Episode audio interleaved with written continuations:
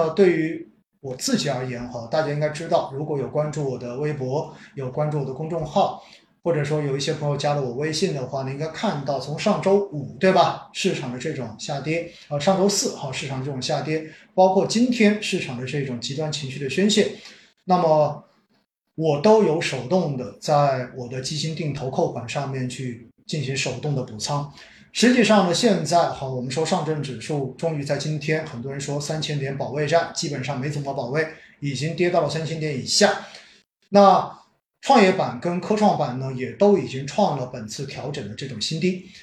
这个时候，实际上我们说未来市场还会不会有继续的下调？刚才已经说过了，如果没有出现这样预期的反转，那么市场很有可能还会持续的往下。那跌到什么时候才是底？没有人能够猜得到这个底在哪里，没有人能够猜得到最低点会是哪个点。但是从历史的数据来看，或者说从现在的整个估值水平来看，甚至于我们用更加明确的指标，从现在的股债相对的这一个投资性价比指标来看，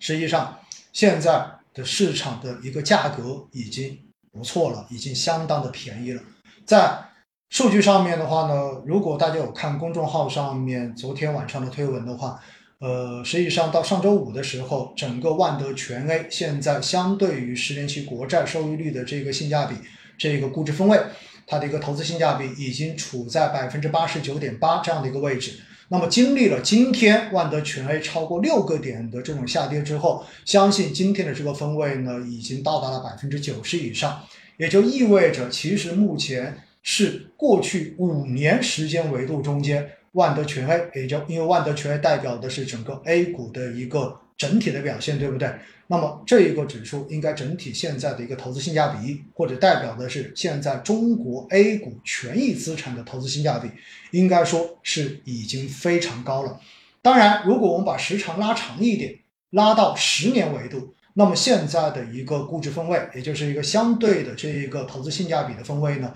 大概是处在百分之七十五左右的一个分位。那么百分之八十以上就是属于一个极其具有机会的这样的一个分位值。所以呢，哪怕拉到十年的分位，也就是说从二零一二年看到现在的话，目前整个股债的相对收益率的分位点也已经处于接近机会位的这样的一个位置。因此，在目前这个时点的话，我个人真正的觉得，如果你不是说打算只是投一个季度，或者说短期的你只投几个月的话，从中长期来讲的话，目前的这个时点的投资性价比是相当不错的。目前的这个时间点，其实是应该要胆子变得越来越大的时候。但是呢，我相信哈，今天我在这里说这些，真正能够听进去的人并不多。或者说，大家更多的时候呢，是会觉得看着我的浮亏越来越多，我内心会觉得越来越痛苦。但是现实中间确实就是这样子的，只有在市场持续上涨的过程中间，可能大家才会觉得投资是一件令人开心的事情，而且也会吸引越来越多的人开始进入到市场中间。但是呢，当我们的账户上面开始逐渐的赚钱，甚至于赚的越来越多。或者说，你一进市场就持续赚钱的时候，其实那个时候本身的投资性价比它是在越来越低的，是在下降的，市场的价格是在变得越来越贵的。那么这样的时候，实际上我们真实的风险会变得越来越高。只不过大家那个时候往往会忽略风险，往往会不认为市场有风险。但是回过头来，像现在的这种时候，是随着市场的回调。东西已经变得越来越便宜，投资的长期的真实风险已经变得越来越低的时候，因为从历史的这个数据已经告诉我们，市场永远都是有周期的，而且历史上面处在如此高的一个股债相对性价比的时候，其实你进行一个投资，未来两到三年的一个收益率都是相当可观的时候，又有多少人？真正的能够意识到，其实现在的机会已经变得越来越大，现在的风险其实是在变得越来越小的呢。大家只会看到手中的浮亏越来越多，只会在调侃说三千点又已经破掉了，接下来会不会两千点破掉？只会对于持续下跌的市场抱有没有最低，只有更低的这种预期，然后慌不择路的把手中的筹码全部都卖掉。这其实完全符合人性的特征。所以的话呢，我觉得哈，大家在目前这个时点有类似的想法，非常非常的正常。但是我却要提醒你们，这个时候真的是应该胆子变得更大的时候。可能大家会发现哈，我在过往的直播中间比较少的这么笃定的跟大家说什么时候是值得买的时候。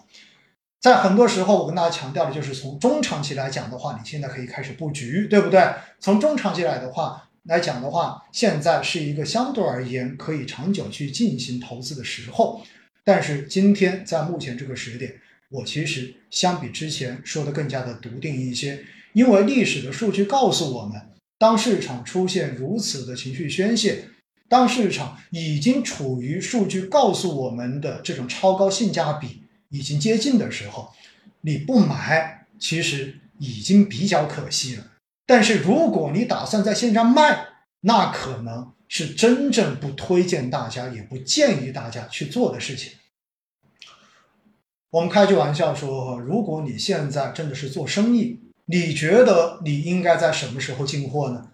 是在价格高的时候进货，还是在价格低的时候进更多的货呢？现在上证指数只有两千九百多点。而其他的创业板指数也只有两千多点出头，科创五零指数仅仅只有八百多点。那大家想想看看，相比上证指数三千七百点的时候，相比创业板指数六千点的时候，四千多点的时候，相比中证五百指数六七千点的时候，相比科创五零指数、科创板的指数，然后在一千四百多点的时候。那到底什么时候更值得买呢？到底什么时候是更便宜、更值得配置呢？那当然有很多人说我对于股市没信心，我就觉得它会一路跌下去。其实股市会不会跌下去，最重要的是我们要问清楚自己几个问题：第一，你所选的这个标的，买股票的人你所选的这个股票，买基金的人你所选的这只基金。它本身的基本面有没有出现根本性的转换？是不是这家公司，如果你是买股票的话，是不是这家公司已经没戏了？这家公司在过去的这半年中间，在过去的这四个月中间，已经出现了根本的变化，从很赚钱已经变成不赚钱，甚至于已经变成要倒闭了。而如果你买的是基金的话，那是不是你的这个基金经理已经换掉了？你这个基金经理已经没有了过去能够持续帮投资人赚取超额收益的能力了。如果你认为基本面出现了如此重大的变化的话，你觉得支撑你继续投资的这个基础已经没有了的话，OK，那这个时候你选择不投资，你选择直接割肉离场，那我觉得是可以理解的。这是第一个要问自己的问题，而第二个问题是什么？第二个问题是问的是我投资到底打算投多长的时间？我当时投资的时候，这笔钱投进去是预期着什么时候要获取多少的收益？其实这句话说过来，又回到了我一直反复跟大家强调的那个点，那就是灵魂四问：我到底有多少钱可以用于投资？我到底打算赚多少钱就走？我这笔钱能够投多长的时间？我到底能够承受多大的一个风险跟回撤？其实，如果我们在投资之前有问自己这四个问题，那么现在市场的这种回调，在某种程度上面应该完全在我们的预料之内。但是现实中间呢，我也觉得客观必须要存在，因为二零一九年，哪怕到去年三年的时间。整个 A 股基本上维持着一个持续上涨的状态，哪怕二一年有一点点的这一种东边不亮西边亮，然后折返跑的状态，但是全年指数仍然是上涨的。所以，如果大家是二零一九年之后才被吸引进来参与基金投资的朋友的话，那么你们确实是没有经历过像今年以来这三个多月、接近四个月持续。大幅下调的这种系统性下跌行情，确实是没有经历过。所以很多人可能在一开始是高估了自己的风险承受能力，完全没有想过自己所申购的认购的这些基金居然会出现如此大的这种跌幅。但是呢，我们在公众号上面，我们在各种短视频上面，我们在各种直播上面，我们在各种的这种策略会上面，跟大家反复展示过过去这几十年中国 A 股每一轮的这种周期，每一轮这种磨底的数据。实际上，我们最后都发现，每当市场跌到让很多人开始逐步绝望的时候，只要你能够拿得住。甚至于，如果你还有子弹，能够让自己在相应性价比更高的时候，适当的补一些仓的话，其实未来只要你能够拿到一年到两年，最长不超过三年，实际上你都能够收获比较可观的投资回报。